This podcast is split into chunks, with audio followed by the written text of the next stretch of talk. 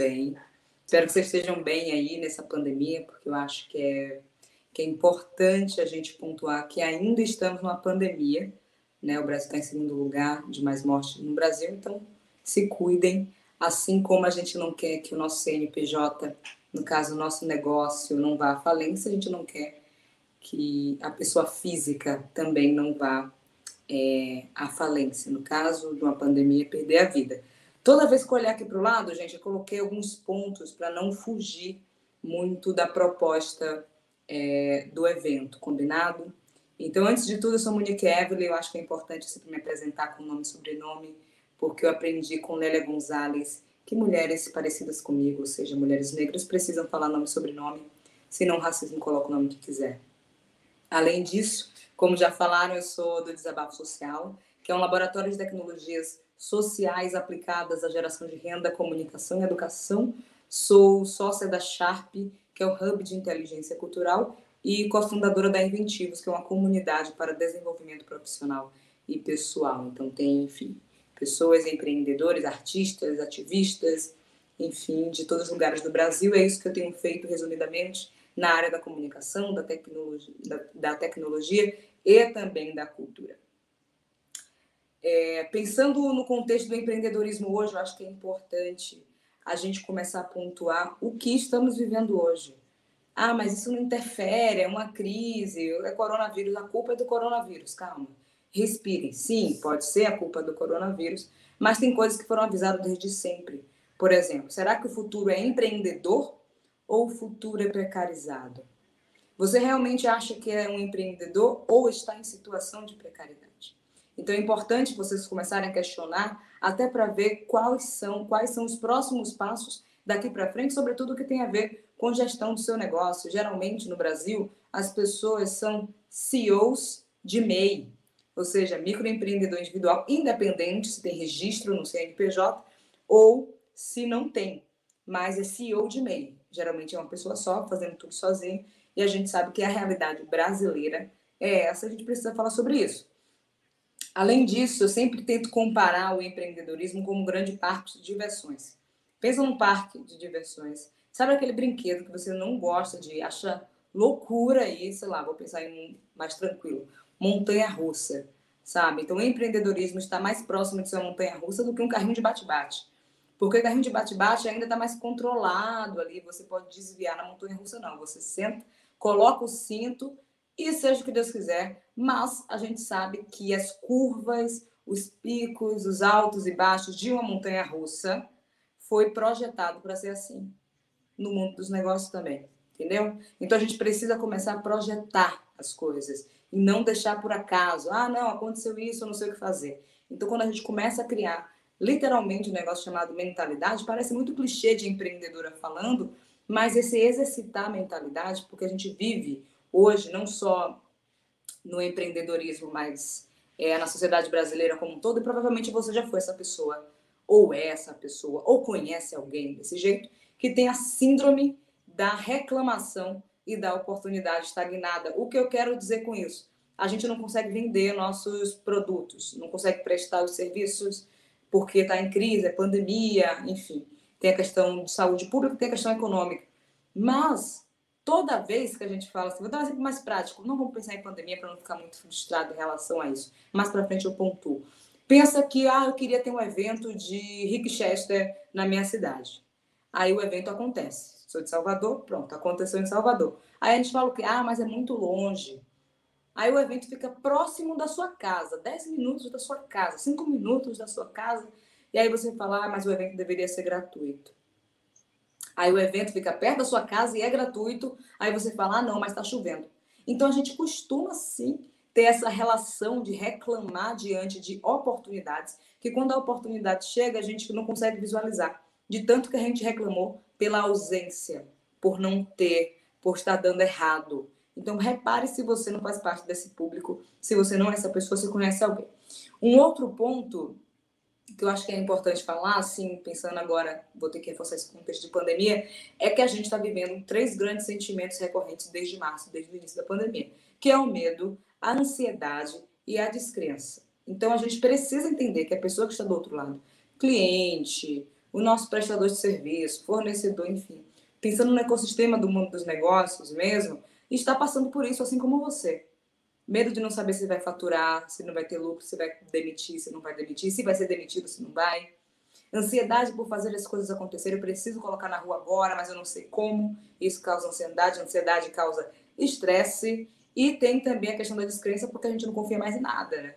A gente não confia na política, não confia no governo, não confia na empresa, não confia nas pessoas e a gente precisa começar a recuperar confianças. E para recuperar confiança, a gente precisa entender literalmente para quem a gente está falando. Então, é esse contexto que a gente está vivendo hoje. Além, claro, que o Brasil hoje tem mais pessoas desempregadas do que pessoas empregadas. Isso é um dado, entendeu? Do, é, do PNAD do IBGE que saiu agora em agosto. Então, ah, e tem um outro dado que é importante para vocês anotarem aí, que 7 milhões de mulheres, e isso provavelmente aumentou, porque isso, esse dado que estou trazendo é de junho, mais de, 7 milhões, mais de 7 milhões de mulheres estão fora do mercado de trabalho formal. Logo, esse público que está mais desempregado, tem público desempregado mais do que empregado em mercado de trabalho é, formal, as mulheres estão fora, significa que estão empreendendo. Quando a gente parecia que a gente estava caminhando para um lugar onde o empreendedorismo poderia ser por oportunidade, a gente, em 2020, está voltando algumas casas e as pessoas estão empreendendo por necessidade. Mas não é porque estão empreendendo por necessidade que não precisam entender a dinâmica de mercado para fazer as coisas acontecerem e também ser uma oportunidade. Eu não romantizo o empreendedorismo, apesar de ser empreendedora, apesar de ser empresária, mas é importante a gente começar a identificar contextos para a gente começar a atuar, sobretudo quando o assunto é gestão que é isso que eu vou falar é, daqui para frente. Tem uma coisa, eu acho que eu vi nas outras, nas outras palestras que vocês assistiram aqui, que é muito importante falar, que tem a ver com o conhecimento que você tem sobre as pessoas. Alguém estava falando antes de mim, falou isso, divisões, é, divisão, valores e tudo mais. Parece clichê também, mas todo clichê precisa ser reforçado. E a gente acha que é tão fácil fazer que a gente passa a não fazer. E aí, no não fazer, faz com que a gente chegue em 2020 desesperado porque teve a pandemia. Mas, na verdade, a gente também não se preparou antes pensando em cenários, porque enquanto empreendedores a gente perdeu uma coisa que é muito importante e eu gosto sempre de frisar, a gente perdeu a capacidade de sonhar, imaginar e criar. Ou seja, é uma coisa muito simples, é sobre resgatar a infância. Sabe quando a gente é criança? A gente fala, mãe, por que o céu azul? Por que isso e aquilo? Como as crianças nascem? Por quê? Por quê? a gente perdeu o questionamento, a possibilidade de questionar. A gente entrou numa máquina pensando que as coisas têm que dar certo, tem que fazer dar certo, que a gente não consegue olhar para o lado a ponto de trocar as afirmações, os pontos finais, as exclamações e as vírgulas por, é, por interrogações. A gente não pergunta mais. A gente não quer saber se as pessoas realmente estão bem. A gente fala, você está bem? Não, na pandemia ninguém está bem. Mas a gente não responde desse jeito. A gente vai no fluxo. Tá bem, tá bem. Tudo bem, tudo bem. Como você tá? Como você tá? Sempre assim. No mundo dos negócios também. A gente não quer ouvir de verdade os clientes. A gente não quer. A gente não quer ter esse. Não é, per, é, não é perder tempo. A gente não quer ter esse investimento de tempo relacionado a entender piamente o que a pessoa realmente quer. Porque empreendedor tem um problema também, gente, que é olhar para o umbigo. Às vezes é bom para você, apenas para você, mas não é bom para a sociedade, não é bom para as pessoas que você realmente quer alcançar. E às vezes seu produto ou serviço está errado. E vai ter que mudar rota, empreender literalmente, trocar a roda com o carro andando. E se você não entendeu isso, significa que vai sofrer um pouco mais no mundo do empreendedorismo é, do que outras pessoas que já sabem disso. Tem um outro ponto que é muito importante entender quando eu falo de resgatar, de verdade, resgatar a infância, tem muito a ver com entender que para tudo tem uma situação, uma motivação, uma expectativa. No mundo dos negócios, na vida pessoal, na vida profissional, é assim.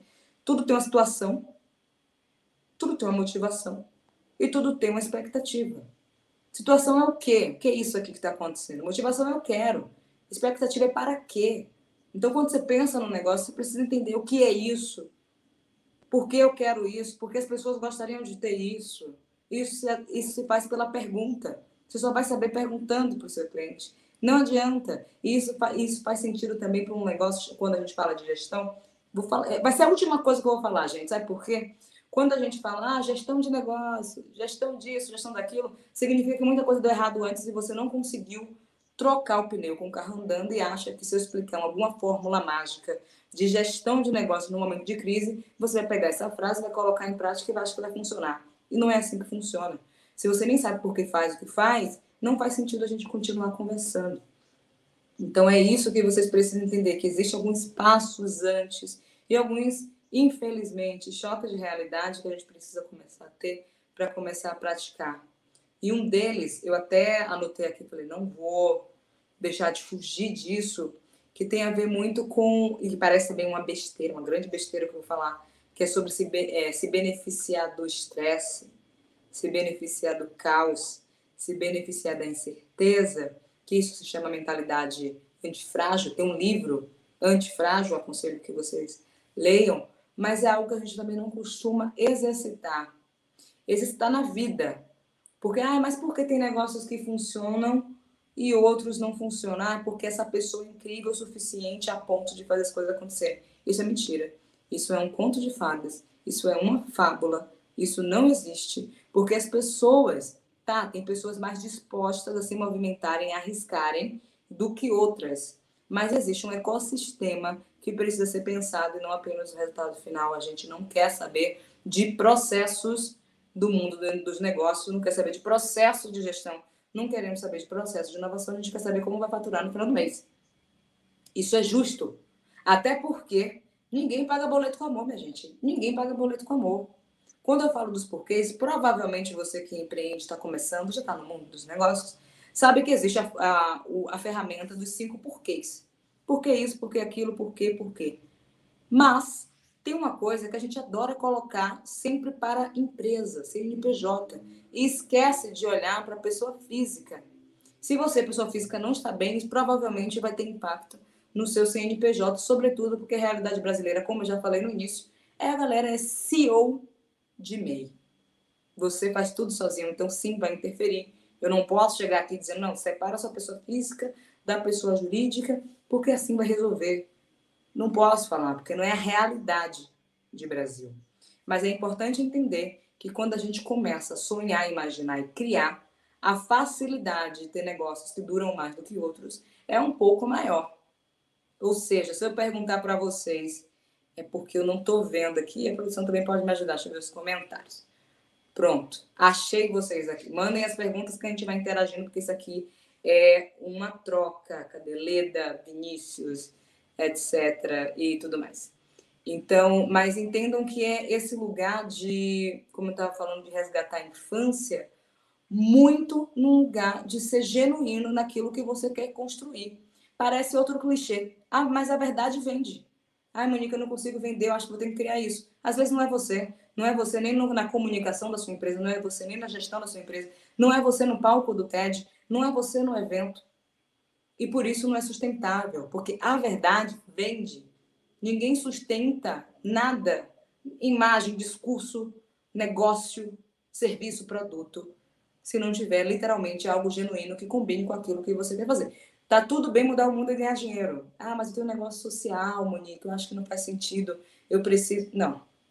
Tá tudo bem mudar o mundo e ganhar dinheiro, porque ninguém paga boletos com amor. Agora eu vou trazer alguns pontos. Tá tudo bem até aí, gente? Eu tô vendo aqui a galera comentando. Comentem para ver se estou indo muito rápido. Eu não tô, tô tranquilo.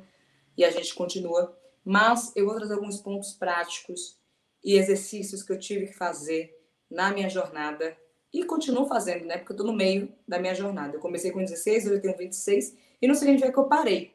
Isso é, é, é importante falar, assim, sempre a jornada. Empreender é uma jornada, empreender é aquilo que eu falei, é sobre ser a montanha-russa é, e não ser o carrinho de bate-bate.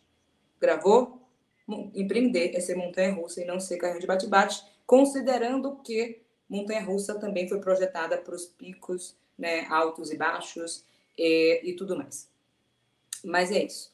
Pronto, beleza. Vou continuar aqui, Vinícius, Maria, Rafaela, Leda, enfim. Mas tem uma coisa que quando a gente começa a empreender, a gente precisa começar a definir estratégia. A gente está fazendo isso por quê? Eu estou gerindo meu negócio desse jeito por quê mesmo? Eu comecei a desenhar um tripé inclusive está no meu livro, depois vocês é, procuram, mas tem um lugar que parece simples o que, eu vou falar, mas só com exercício e colocando em prática que a gente, claro, né, vai melhorando. É a prática que vai fazendo a gente falar o que fala, fazer o que faz em cinco minutos, o que a gente poderia demorar é, dois meses, um ano. Hoje, o que eu faço em cinco minutos, eu demorei dez anos para entender como fazer e agora eu posso fazer rapidamente. Então, a gente precisa entender isso, entender isso porque cada empreendedor e empreendedora que está aqui me ouvindo falar tem alguma bagagem que precisa ser colocada em prática também nos aprendizados de jornada. Mas voltando aqui, porque você faz o que você faz, tem a ver com estratégia. Não é assim, ai, o que diferencia a sua gestão do outro é porque eu faço o que eu amo. Então significa que todo mundo pensa assim, Brasil tem 200 200 milhões de brasileiros, 200 milhões de pessoas, um pouco mais que isso. Você acha mesmo que pessoa perguntar para essas 200 milhões de pessoas por que ela faz diferente é porque ela ama o que faz? Isso não é sobre diferencial, gente. Que bom que você ama o que você faz. Paixão é diferente de motivação. Você pode ser apaixonada, pode ter um tesão para fazer o que você faz no seu trabalho, no seu negócio, na sua vida pessoal, mas não significa que está motivado o tempo todo. Não significa que está motivado o tempo todo. Então é importante entender que tem que ter esse combustível da motivação, mas a motivação só acontece quando a gente consegue enxergar resultado. Isso é a vida. A gente quer estudar inglês, aí não consegue falar a palavra ABC, e a gente começa a entrar em pânico e a gente abre mão. A gente quer aprender a tocar violão, mas aí não consegue fazer a nota dó, ré, mi, e a gente abre mão. Significa que a gente precisa ter e começar a enxergar os resultados, seja na venda, seja na gestão, seja na inovação, a ponto de fazer a gente estar motivada junto com essa paixão, com esse amor que os empreendedores falam e adoram falar. Por isso, nesse tripé, eu sempre comecei a perguntar: o desabafo social hoje é esse laboratório de é, de tecnologias sociais aplicadas à geração de renda, comunicação e educação. Beleza, mas no início nunca, não foi assim. Começou com um grande estudantil, aquilo tudo. Enfim. Minhas perguntas eram: isso aqui que eu estou fazendo, dando, sei lá, uma palestra ou é, participando de uma entrevista num jornal local, isso aqui é por visibilidade, é por credibilidade ou por dinheiro. Então, tudo que eu fazia, para qual caminho minha empresa ia, era pensando nesses três pilares. Eu estou aceitando tantas entrevistas, significa que eu quero o quê? Quero dinheiro? Você acha mesmo que participar o tempo todo de entrevistas, sair em capa de revistas, ficar falando com o jornalista 24 horas, é produtivo para sua empresa? E essa é a pergunta que eu fazia. E eu entendi que dentro de um mês, 30 dias, 31 dias, eu tinha que ter pelo menos dois dias, três no máximo, para falar com um jornalista, para falar com algum portal, para dar alguma entrevista para um amigo, para um podcast, que agora tem muito, enfim. Mas sabendo que esses dias eu não vou ser produtivo o suficiente, porque a empresa é que nem família, que nem filho. É o que é que eu posso fazer por você hoje. O que é que eu fiz por você hoje? É acordar e dizer: o que eu posso fazer por você hoje. Entendendo isso, a gente consegue começar a criar estratégias de produtos e serviços, gestão de negócios, processos de inovação que façam sentido para o momento que você quer. Se você está dizendo para mim, cadê Maria Lima, Renata, é, Tauana, Cristine, se você está dizendo para mim, Monique, neste momento eu preciso que as pessoas divulguem meu trabalho, isso é apenas visibilidade. Agora, se você casa a visibilidade com uma pessoa que tem relevância no mercado que você atua, significa visibilidade e credibilidade. Se você converte, porque likes na internet não é dinheiro, milhares de seguidores não é dinheiro. Se você consegue converter aquele um milhão de seguidores em um milhão de reais, significa dinheiro. Mas para cada movimento que você fazer, mas para cada movimento que você fazer, precisa seguir essa linha. E quando o Bruno fala como você cria estratégia de gestão, pensando, vou, vou falar dois movimentos. Um, quando eu estava sozinha. Dois, agora que eu tenho uma equipe, porque a realidade do Brasil é quando eu estava sozinha. Hoje eu tenho 40 pessoas que trabalham comigo é, nas minhas empresas. Então, assim, são realidades diferentes. Vou falar uma e vou falar outra. Primeiro, quando eu falei da, de exercitar essa mentalidade do antifrágil, parece que assim, ai, Monique, nada a ver com o que você está falando, antifrágil, aquele livro de 350, sei lá, mil páginas, eu tenho que ler aquilo tudo para entender. Não. Tem a ver com você ter ser, ser flexível o suficiente para entender que as coisas mudam e não achar que um único caminho significa que vai dar certo. Gestão tem a ver com ecossistema.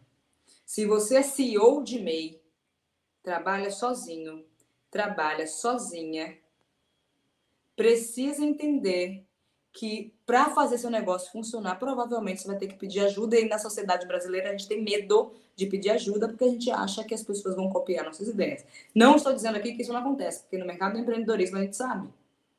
Quem tem mais dinheiro pega uma ideia, é, coloca muito mais rápido na rua e fala que é dele. A gente sabe que isso acontece mas a gente precisa começar a estreitar espaços de confiança. E eu sempre digo, e digo até hoje, do início da minha jornada até aqui, que eu sempre fiz parcerias e fiz relacionamentos e negócios com pessoas que são melhores do que eu.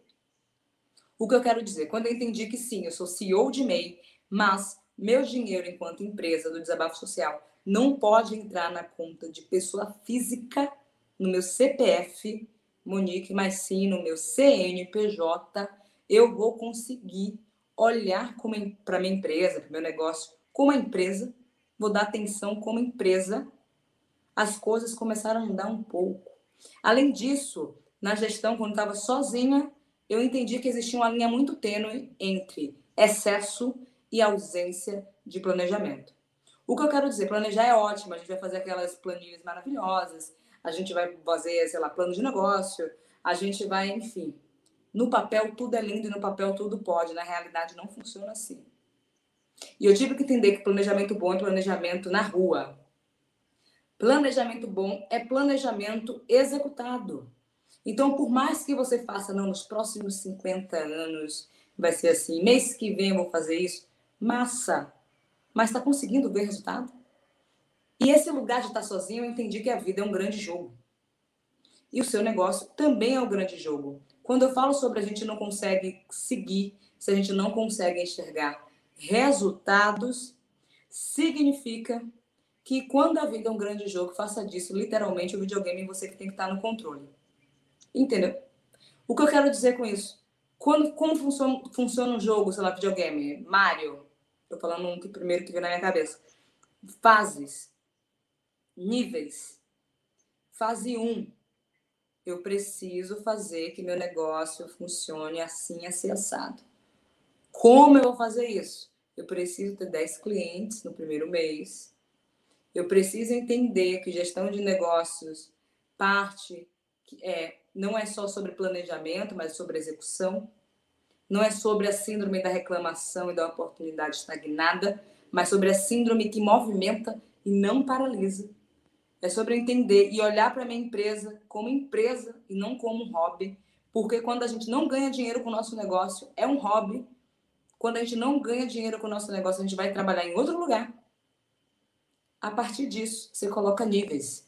E eu sempre colocava, durante um ano, eu colocava cinco níveis, cinco fases que eu tinha que passar para ganhar esse resultado esperado para fazer com que o negócio fosse sustentável.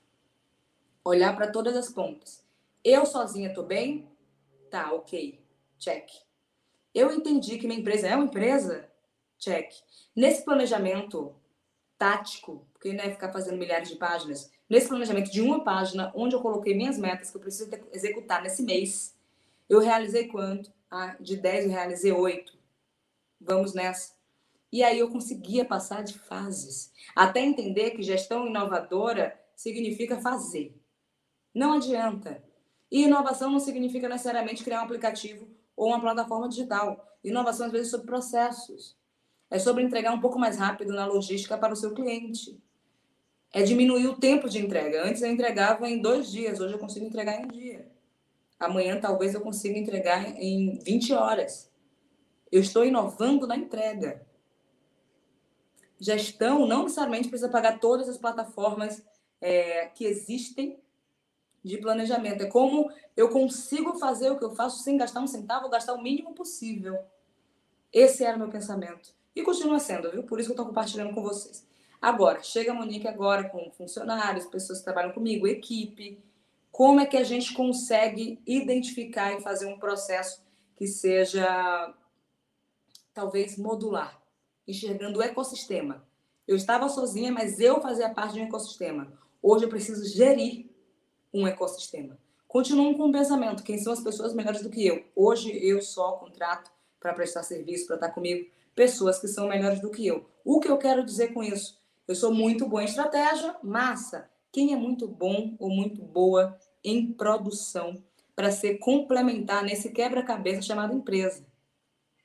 Além disso, eu consigo criar um ecossistema onde apareça esse momento de crise que a gente não esperava, mas esperava sim, porque pessoas que conseguem criar cenários futuros, o que eu quero dizer, resgatar a infância, sonhar, imaginar e criar.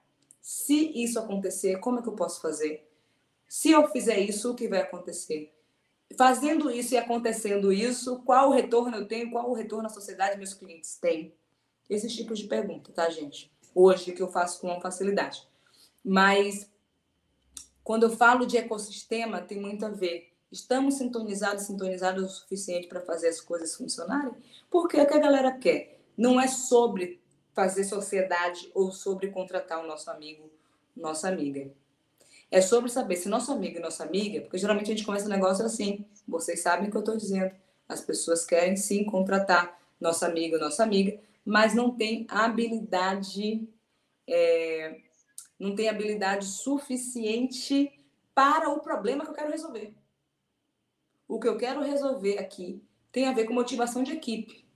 Mas a minha amiga, meu amigo, que eu quero chamar, sabe muito mais sobre comunicação da porta para fora. Neste momento do meu desafio de motivar a equipe, talvez não faça muito sentido. E gerir empresa, gerir equipe tem a ver com esse olhar. Dói, não é fácil, minha gente. Não é fácil, Bruno Borges, não é fácil, Janaína, entendeu? Não é fácil, Renata, Tauana, não é fácil.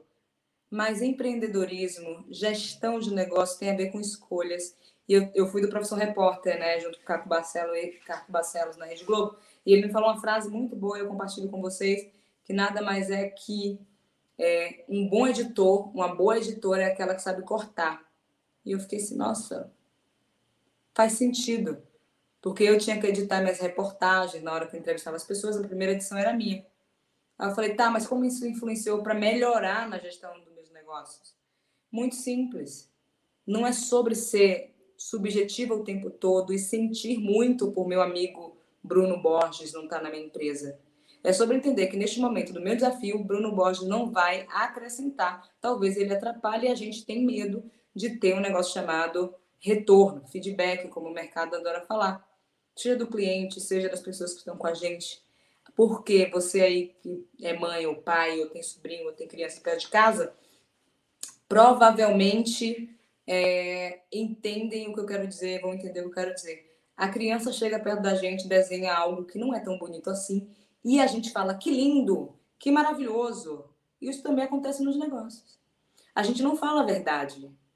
Na verdade, a criança queria apenas ser vista, lembrada, enxergada, dizendo assim: Bruno Borges, eu te enxergo, eu te vejo, e por te enxergar, por te ver, eu vou fazer algo que faça sentido para você.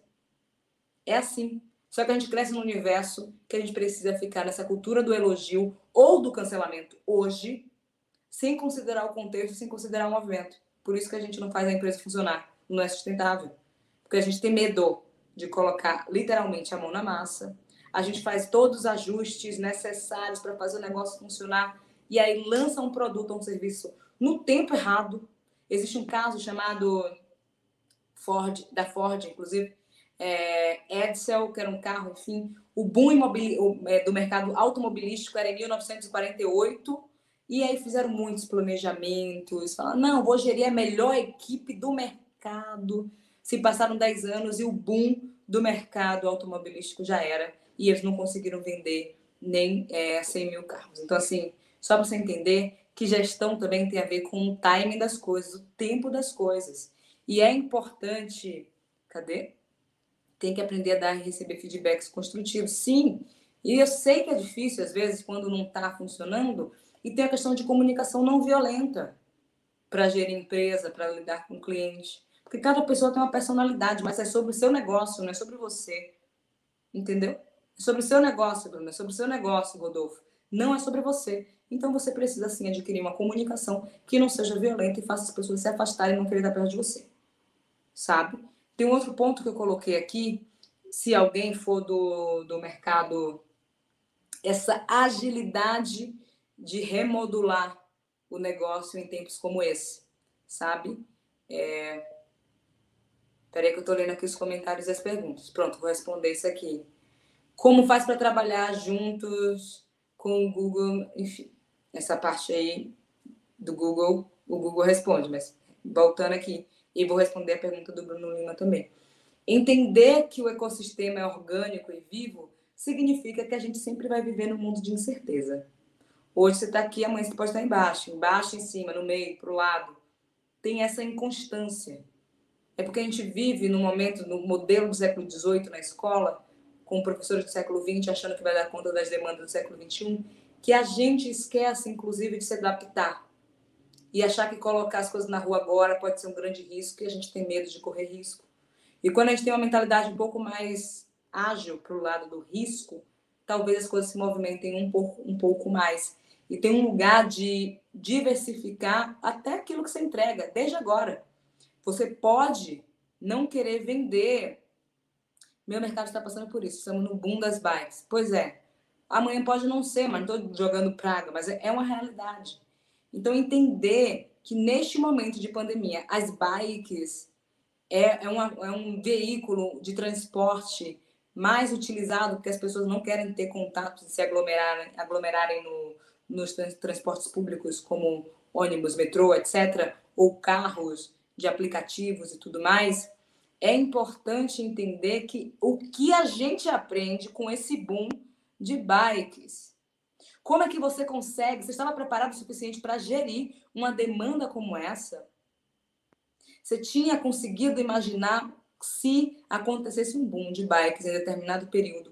como seria toda a gestão, todo o planejamento, toda a estratégia, se seria de credibilidade, se seria de visibilidade, se seria de dinheiro. Você conseguiu pensar sobre isso? Porque quando a gente não está no boom, a gente quer visibilidade, achando que a visibilidade vai trazer dinheiro. Pode trazer, mas não necessariamente. Agora que você tem esse boom de dinheiro, questão de mercado, talvez o que você precisa seja entender que a sua área, o seu próprio negócio, precisa focar na estratégia de gestão relacionada à credibilidade. Credibilidade a gente ganha se associando, fazendo parcerias, estando em eventos como esse, ou enfim, participando de coisas que vão te dar um negócio chamado relevância dentro do mercado que você atua e assim você consegue identificar qual é o momento certo de atuar, tá bom? É, qual? Estou desenvolvendo tudo ao mesmo tempo agora, é isso, né? Montanha russa. Montanha russa não é o carrinho de bate-bate. Qual foi o ponto que você viu que precisava aumentar seu ecossistema da empresa? A demanda vai crescer. Tem dois pontos, na verdade, Bruno. Um, que eu comecei a fazer, é, isso é importante para todo mundo, uma outra estratégia, criar cenários futuros. Ou seja, o desabafo já estava preparado para esse momento do mundo, tá? Porque a gente já tinha cinco cenários futuros. Se acontecer isso, se acontecer aquilo, como é que a gente cria de uma forma bem rápida aqui sobre cenários futuros? É, sempre pegue. Aqui é o seu mercado, mercado de bikes. Sempre crie duas incertezas. Se acontecer uma pandemia, talvez aumente. Se acontecer. Duas incertezas, que você acha que talvez nem aconteça mesmo, sabe? Que a gente nunca espera. Tipo esse pesadelo que a gente está vivendo para a sociedade, para o mundo dos negócios, por tudo. Duas incertezas para o seu negócio.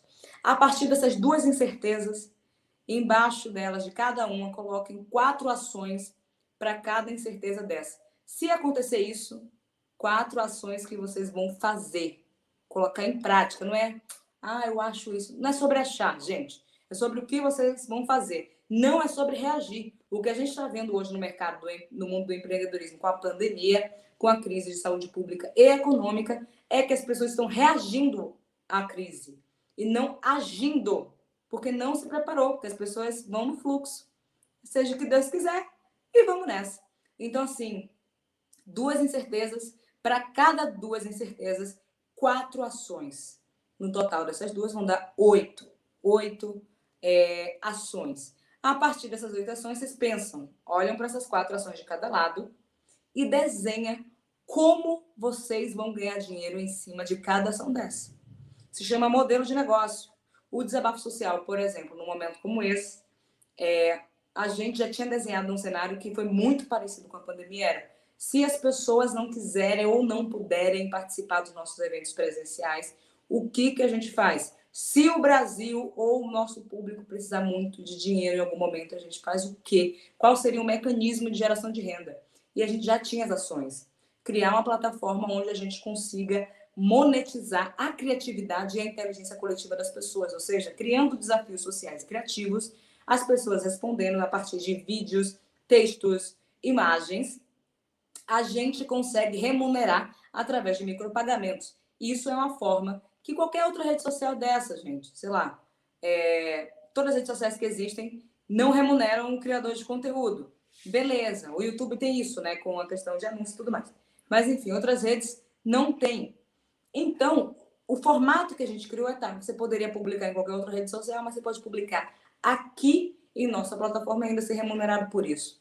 E na pandemia, a gente teve um aumento de 400% da empresa, porque as pessoas utilizaram nossa plataforma e a gente movimentou meio milhão distribuindo para essas pessoas através de micropagamentos. Foi assim, criando um cenário em 2018, esse cenário foi construído em 2018, caso acontecesse algo como está acontecendo agora, e a gente conseguiu, em 2020, fazer as coisas funcionarem muito mais, movimentar muito mais dinheiro, apoiar mais de 3 mil pessoas, no caso, mais de 3 mil famílias, porque né, pessoas têm famílias, nem que sejam amigos, fortalecer esse ecossistema e continuar fazendo o que a gente faz, sabe?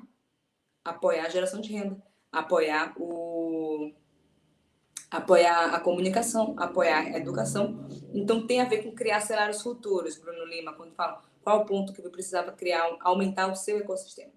Cenário futuro já previa e significa que assim, é um cenário futuro também de incertezas. Tudo que eu estou falando baseado em incertezas. Tem coisas que dá para prever, tem outras que não, tá? A partir dessas incertezas, eu falei, tá, quando a gente chegar nesse nível de empresa, a gente precisa ter X, Y, Z, não só de pessoas, é, mas também de, de planejamento, de ação, de movimento, de dinheiro, de comunicação, de projetos na rua. E um outro ponto é, tem a ver com, que agora é muito mais da Sharp. Claro, a pandemia chegou, a gente ficou um pouco desesperado, nossa empresa já estava já estava crescendo, a gente cresceu um pouco mais nessa pandemia pelas coisas que a gente faz era se a gente tem hoje índices e métricas proprietárias, ou seja, a gente consegue analisar a partir de uma criação nossa, que ninguém tem, só a gente tem algo proprietário, significa que a gente precisa começar a escalar e aumentar o nosso ecossistema enquanto pessoas mesmo na equipe para se preparar na hora que a gente se lançar no mercado. E a gente não se lançou oficialmente. A empresa tem três anos, a Sharp, né? Pequena, e tudo mais, tem 40 e poucas pessoas, mas é um formato de startup, enfim. Mas é um lugar que a gente entendeu que a partir de, um, de algo, de um serviço de um produto proprietário, a gente sabe que deveria, desde o início do desenvolvimento da empresa, aumentar o nosso ecossistema é, de todos os lados, todos os pontos, enfim, de tudo. Então tem a ver muito mais com isso do que com qualquer outra coisa. É, Ricardo Dibi. Maria, estou no si nesse carnaval. Obrigada por alimentar meu planejamento. É isso aí. Ricardo, comprei agora seu livro. É, seu livro para minha mulher. Ah, que bom. O livro é, é realista, desse jeito que eu falo, porque se a gente não pontua a realidade, tudo vai ser romântico quando você continua, quando você começa a alcançar resultados, a chegar no lugar que gostaria de chegar a partir dos seus planejamentos de gestão de negócios, é, você vai receber um baque que vai ser muito pior e doloroso, é, talvez. Mandem perguntas que eu vou fechar aqui com esse ponto ainda do Bruno, com duas coisas. É quase, como eu posso dizer, é quase um kit de ferramentas dessa mentalidade antifrágil. É literalmente sair da lógica da síndrome da reclamação e da oportunidade estagnada. Não estou falando aqui da síndrome da impostora. E a gente precisa começar a identificar se realmente, quando a gente não consegue fazer uma coisa, é síndrome da impostora, é cansaço mesmo, porque cansa muita coisa. Gerir negócios não é fácil, ou é procrastinação. A gente está deixando para outro dia. Comece a identificar síndrome da impostora, procrastinação ou cansaço. E reconheça se for cansaço, porque tá tudo bem, tá difícil para todo mundo, entendeu? Além disso, ignorar e achar sempre que é responsabilidade do outro. Fulano que deveria fazer, fulano que não sei o quê. A empresa de a responsabilidade não é do outro, a responsabilidade é sua. A partir do momento que você consegue alinhar no seu, na de negócio, mesmo, gestão de negócio, uma cultura onde as pessoas têm autonomia e flexibilidade alinhadas, ou seja, pode fazer no seu tempo, mas entenda que existem prazos. Eu estou alinhando, estou verbalizando, eu estou falando como funciona. Então, é importante começar a entender flexibilidade e autonomia alinhadas enquanto gestão de negócio. E uma outra coisa que eu faço para os meus negócios funcionarem é a questão de cultura. Parece uma besteira, mas faz um exercício simples. Eu não vou abrir aqui toda a minha empresa, mas é importante entender que a gente desenha sempre cinco grandes valores, o que a gente não abre mão. Uma das coisas que a gente não abre mão, proporcionalidade racial. O que eu quero dizer? Não tem a ver, não tem nada a ver com representatividade apenas. Porque representatividade é adoecedor, é adoecedora. Eu não quero ser a única mulher negra na liderança de uma empresa. Precisa ser proporcional, equilíbrio de pessoas pretas, de mulheres, de, de LGBTs+, de PCDs, enfim. Ah, porque Monique é legal? Não, porque Monique tem uma questão óbvia de não ter amnésia histórica, mas é bom para os negócios. Quanto mais time diverso, mais time plural, melhor o seu negócio, porque aumenta a inovação, aumenta o lucro da empresa, aumenta o faturamento. Então, não é apenas sobre justiça social, é sobre negócio. Então, desenha cinco grandes valores. A partir desses cinco grandes valores, para cada um, coloca dois, duas ou três competências. O que as pessoas precisam fazer para garantir essa proporcionalidade racial? Então, a gente faz isso e a partir dessas competências, a gente tem 15 competências, a gente tem critérios de avaliação. Porque tudo que a gente não consegue medir, a gente joga na responsabilidade do outro.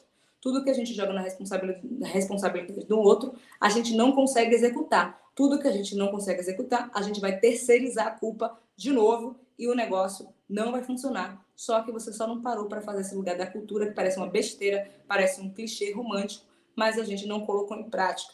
Todo clichê precisa existir para ser amadurecido e colocado em prática até fazer funcionar.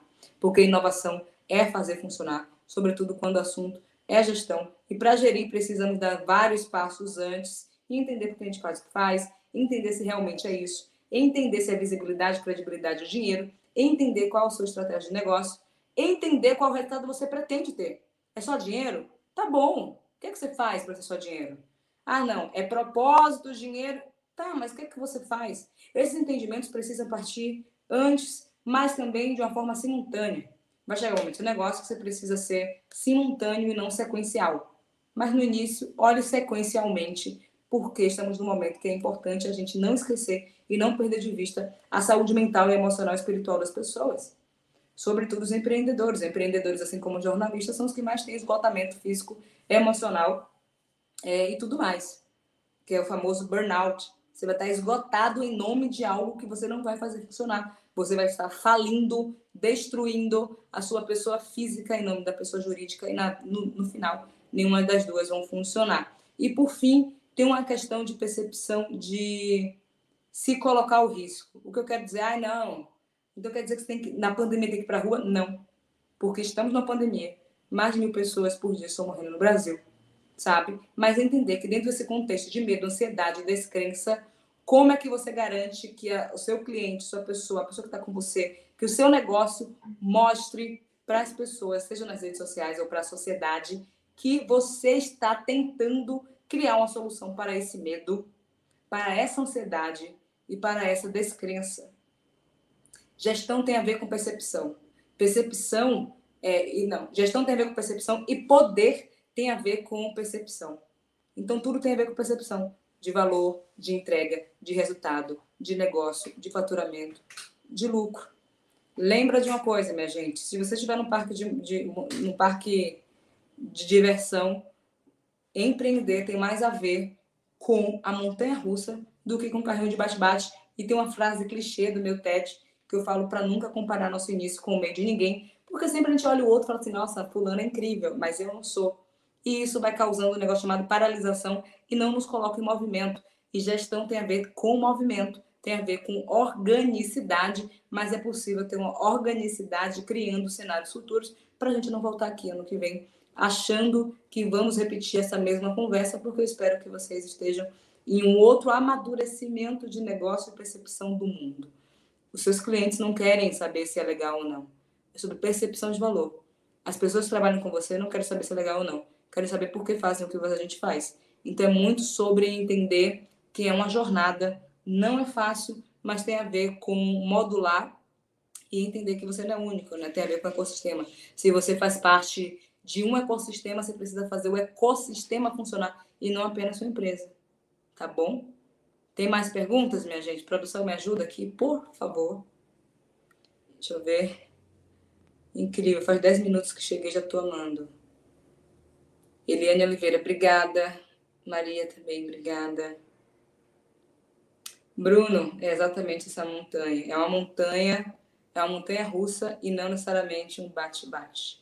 É Monique, tudo bem? Bruno Romano aqui. Entrei para te avisar que é, para te agradecer primeiro por toda essa, essa aula aí e para te avisar que infelizmente nosso tempo está se esgotando. Então queria pedir para você deixar uma mensagem final para quem está assistindo agora e vou dar uns recadinhos de umas salas com especialistas que vão rolar a partir de agora. Por favor, fique à vontade. Ah, massa. Eu acho que eu vou reforçar uma coisa assim, né?